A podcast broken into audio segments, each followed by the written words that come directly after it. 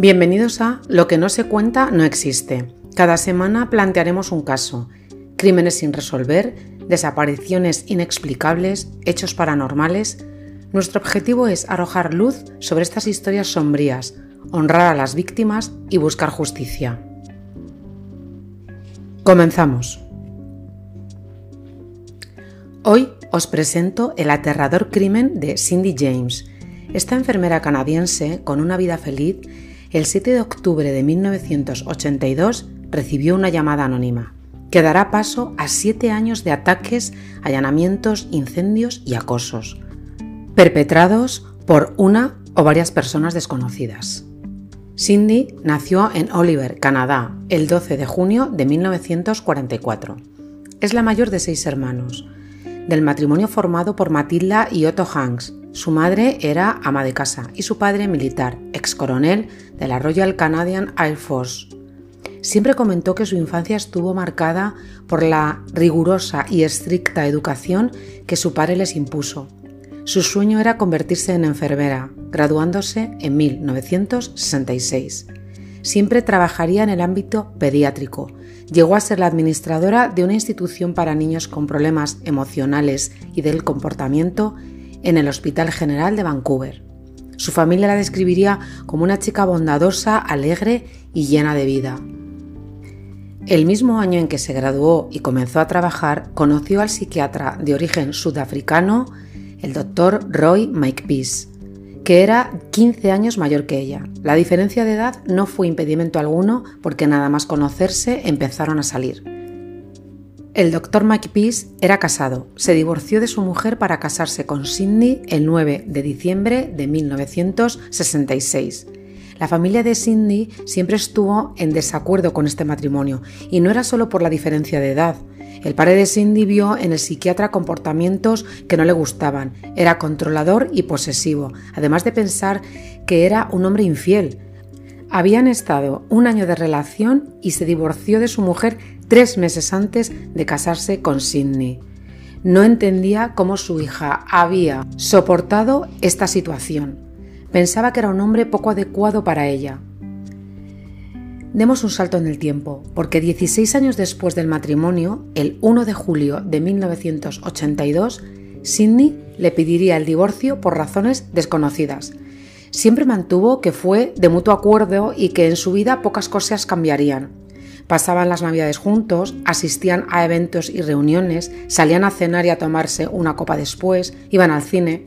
Esta relación que parecía idílica no lo era tanto. Durante todo este tiempo solo se veían si quería Roy.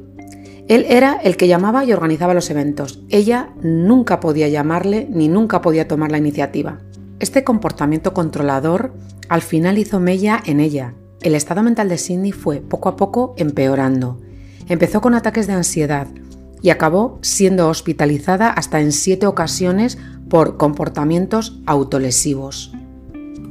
Fue en este punto cuando el abogado de Roy le sugirió que rompiera cualquier relación con Sidney y su familia.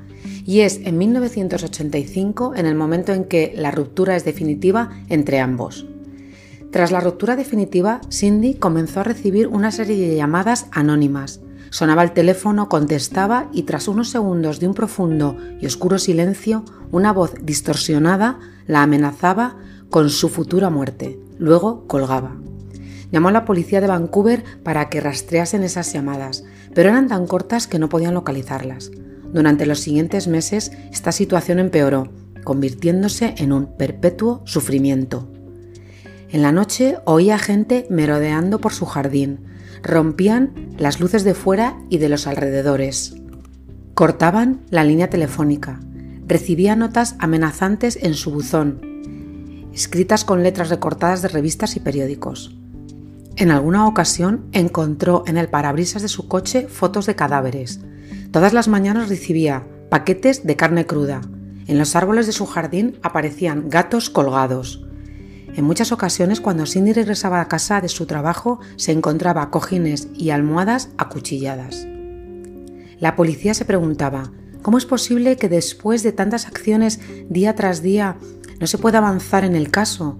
¿Cómo es posible que nadie nunca vea nada sospechoso? ¿Cómo era posible que el acosador nunca dejara huellas ni desperfectos en cerraduras ni cristales al entrar en su casa? A pesar de las sospechas de la policía, continuaron vigilando su casa día y noche. Una noche les llamó la atención encontrar a Sidney paseando a su perrita a altas horas de la madrugada. Ella siempre decía el miedo que tenía de salir de casa y encontrarla a esas horas les descuadró. Días después la interrogaron por este hecho y casualmente al día siguiente la perrita de Sidney apareció atada a un árbol, sucia y deshidratada, completamente aterrorizada. Ante la desconfianza que empezó a sentir por parte de la policía, comenzó a escribir un diario donde plasmaría sus tormentosos pensamientos y su desesperación. Su frustración y angustia la llevó a gastar todo su dinero en contratar un detective privado, Ossie Caban. Ossie le dio unas pautas a seguir, una radio y un botón del pánico. La radio estaría todo el día encendida por si Sidney necesitase su ayuda. Ossie empieza su investigación y pronto se da cuenta que Sidney no le cuenta toda la verdad. Cindy está aterrorizada, pero él piensa que hay como amenazas detrás. Como no lo puede corroborar, eh, habla con la madre de Sidney. Ella también cree que la están amenazando con hacer daño también a su familia. Ossie instala luces y micrófonos alrededor de la casa. Una noche, Ossie comienza a escuchar una serie de ruidos extraños a través de la radio. Va rápidamente a casa de Sidney. Al llegar se encuentra una imagen aterradora. Se encuentra a Sidney en la cocina, tumbada en el suelo, boca abajo, la cabeza ladeada y los brazos extendidos. Un cuchillo atraviesa su mano izquierda, con una nota que decía, Eres una perra muerta. Unas medias de nylon de color negro rodean su cuello tan fuerte que no las pueden cortar. Esto sería la firma de su acosador en todas y cada una de las agresiones que sufrió. Ossie llama a la policía y a los sanitarios y Cindy es hospitalizada. Tras su recuperación no se acordaba de absolutamente nada. Fue sometida a pruebas de hipnosis y al polígrafo, pero no contestó con ninguna claridad. En un principio la policía empezó a considerar que tenía un trauma y que por eso no podía contestar con exactitud a sus preguntas. Luego empezaron a sospechar que todo era un montaje, no encontraban ni huellas ni pruebas en su casa, no se había forzado ni puertas ni ventanas, no sabían por dónde tirar, solo la creía Osicaban. Aquí no acabó el acoso, las llamadas amenazantes continuaron. Eran muy cortas, para que la policía no pudiera rastrearlas. Parecía que el acosador sabía muy bien los movimientos de la policía y de Sidney. Siguieron investigando, pero todos los ataques sucedían cuando Sidney estaba sola. Nunca había testigos. El tormento continuaba, sus llamadas de auxilio seguían, pero nadie hacía nada. La policía empezó a sospechar del doctor McPace. Le interrogó, el doctor dijo que Cindy era una persona psicótica, que padecía de un delirio persecutorio, alucinaciones y personalidad múltiple. Negó su implicación en ninguno de los hechos. La policía le investigó durante cinco años y no pudieron encontrar ninguna prueba contra él. Pero sus palabras describiendo la personalidad de Cindy serían años después una sentencia. Ante esta situación, Cindy decide mudarse a otra ciudad, cambiar su apellido y pintar su coche de otro color. El día de la mudanza ha quedado con su amiga Agnes para jugar a las cartas. Agnes pasaría a buscarla. Cuando ésta llega, llama y nadie le contesta. Se da cuenta que está encendida la luz del sótano. Se acerca y ve a Cindy tirada en el suelo con la ropa ensangrentada, una media de nylon negra atada al cuello y un pinchazo en el brazo derecho. Entre un vecino y ella logran quitarle la media y llamar a la policía. Este suceso ya no es acoso, es un intento de asesinato y se hace cargo homicidios. Las heridas no son muy graves. La falta de oxígeno por la media le hace quedarse inconsciente y no encuentra la jeringuilla con la que la han pinchado. Cindy no recuerda nada, solo que alguien la agarró del brazo y la tiró al suelo. Piensan que la han pinchado alguna droga que anula su voluntad y su pensamiento. La policía investiga en todo su entorno y no encuentran pista alguna. Ella decide irse a su nueva casa Y aunque ha cambiado su apellido, el color de su coche y sus hábitos, el acoso no se detiene. En su nueva casa, las hermanas de Cindy junto con su madre se turnan para vivir con ella y así que no se encontrase tan sola. Todas sufren los ruidos desde fuera, los cortes de la línea telefónica, cómo hay melodeadores, ven sus sombras a través de las ventanas. En julio de 1984 sufre el tercer ataque. Ella planea su vida con su guardaespaldas Ossie Caban. Le cuenta en todo momento cuáles van a ser sus movimientos. Le dice a Ossie que va a pasear a su perrita Heidi y que tardará una hora en regresar. Son las ocho y media de la tarde. A las diez y media de la noche, Ossie empieza a preocuparse porque no sabe nada de ella. Va a su casa y no la encuentra. Se dirige a la policía para pedir ayuda. Como Ossie ha puesto un dispositivo en el coche de Cindy, le dice a la policía que ésta está en el parque. Cuando llegan, ven una ambulancia atendiendo a alguien y a su perrita Heidi desconcertada dando vueltas por el parque. Un vecino ha encontrado a una mujer tirada en una zanja con una media de nylon negra en el cuello. Llevaba puestas unas botas de trabajo de hombre y un guante en una mano. Tenía fuertes contusiones y parecía haber sido agredida sexualmente. Tiene dos pinchazos en su brazo derecho. La jeringuilla no se encuentra. La llevan al hospital y cuando recupera la conciencia no recuerda nada. Solo dice vaguedades Dice haber visto a un hombre en una furgoneta verde con barba, pero no recuerda nada más. Pide a sus padres que la acompañen en el hospital hasta su recuperación. Después se irá a vivir con su amiga Agnes y su marido para su recuperación ya en casa.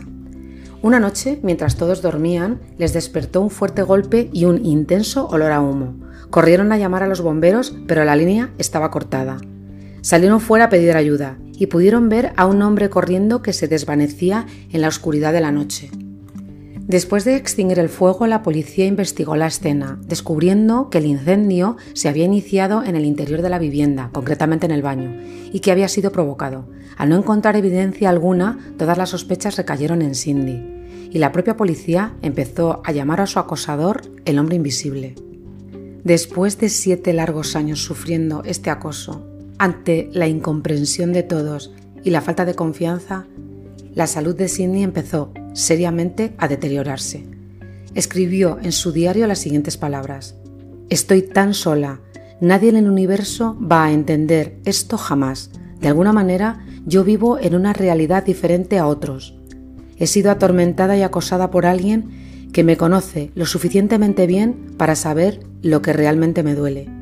Quiero, necesito justicia pero tengo que aceptar que nunca la tendré. Sufre un colapso nervioso y su psiquiatra decide que lo mejor era internarla en un psiquiátrico para atenderla adecuadamente. Transcurridas diez semanas, salió del hospital y confesó a sus padres que ya sabía quién era su acosador y que se enfrentaría a él. El 25 de mayo de 1989, Sidney desaparece misteriosamente cuando se dirigía a un centro comercial a realizar unas compras encuentran su coche a un kilómetro y medio del centro comercial. Hay manchas de sangre en la puerta del conductor y sus pertenencias están debajo del asiento. La policía no considera una prioridad su búsqueda. Dos semanas después de su desaparición, un obrero la encuentra en el terreno de una casa abandonada. Está en el suelo en posición fetal, con las manos atadas a la espalda con una media, los pies también atados con otra media y una tercera media de nylon negra atada al cuello muy fuerte, casi es imposible cortarla. Contusiones por todo el cuerpo, en su brazo derecho pinchazos de jeringuilla, que nunca se encontrará. Su autopsia reveló que la muerte se había producido por altas dosis de morfina y otras sustancias tóxicas, no solo encontradas en sangre, sino que también se habían encontrado en su estómago. Además de pincharla, la habían obligado a tomar más narcóticos por vía oral. El forense dictaminó que la muerte de Sidney no fue un suicidio, ni un accidente, ni un asesinato. Determinó que su muerte fue por un evento desconocido. Un total de 84 personas fueron interrogadas, pero no aportaron pista alguna, ni información de quién pudiera ser el homicida. La pregunta es, ¿cómo es posible que ella misma se atara las manos a la espalda, los pies, se medio ahorcara con la media y además se administrase una cantidad de sustancias tóxicas, no solamente pinchándoselas, sino otras por vía oral, para matarse? ¿Qué es lo que creía la policía de Richmond que había ocurrido? Parece un suicidio extraño, pero por no decir imposible. La familia de Sidney nunca estuvo de acuerdo con esta teoría. Después de más de 100 denuncias, amenazas aterradoras, intentos de asesinato, lo que parece es que nadie la ayudó y nadie la creyó. Lo que parecía su muerte era un asesinato que empezaría siete años atrás y terminó con un hecho sádico de un misterioso asesino que dejó siempre su marca y modus operandi. Las incógnitas de este caso siguen sin aclararse. ¿Se suicidó realmente? ¿Quién o quiénes la acosaban? ¿Y por qué lo hacían? ¿Podría Cindy sufrir algún trastorno psicológico en el que se comportara como un acosador, pero que ella no se diera ni cuenta? Su exmarido estuvo siempre merodeando en su vida. ¿Podría haber sido él? ¿Y con qué motivo? José Saramago dijo, ¿qué clase de mundo es este que puede mandar máquinas a Marte y no hace nada para detener al asesino de un ser humano? Me despido de vosotros con mi frase favorita que los malos no se crucen nunca en nuestro camino. Muchas gracias y hasta la próxima.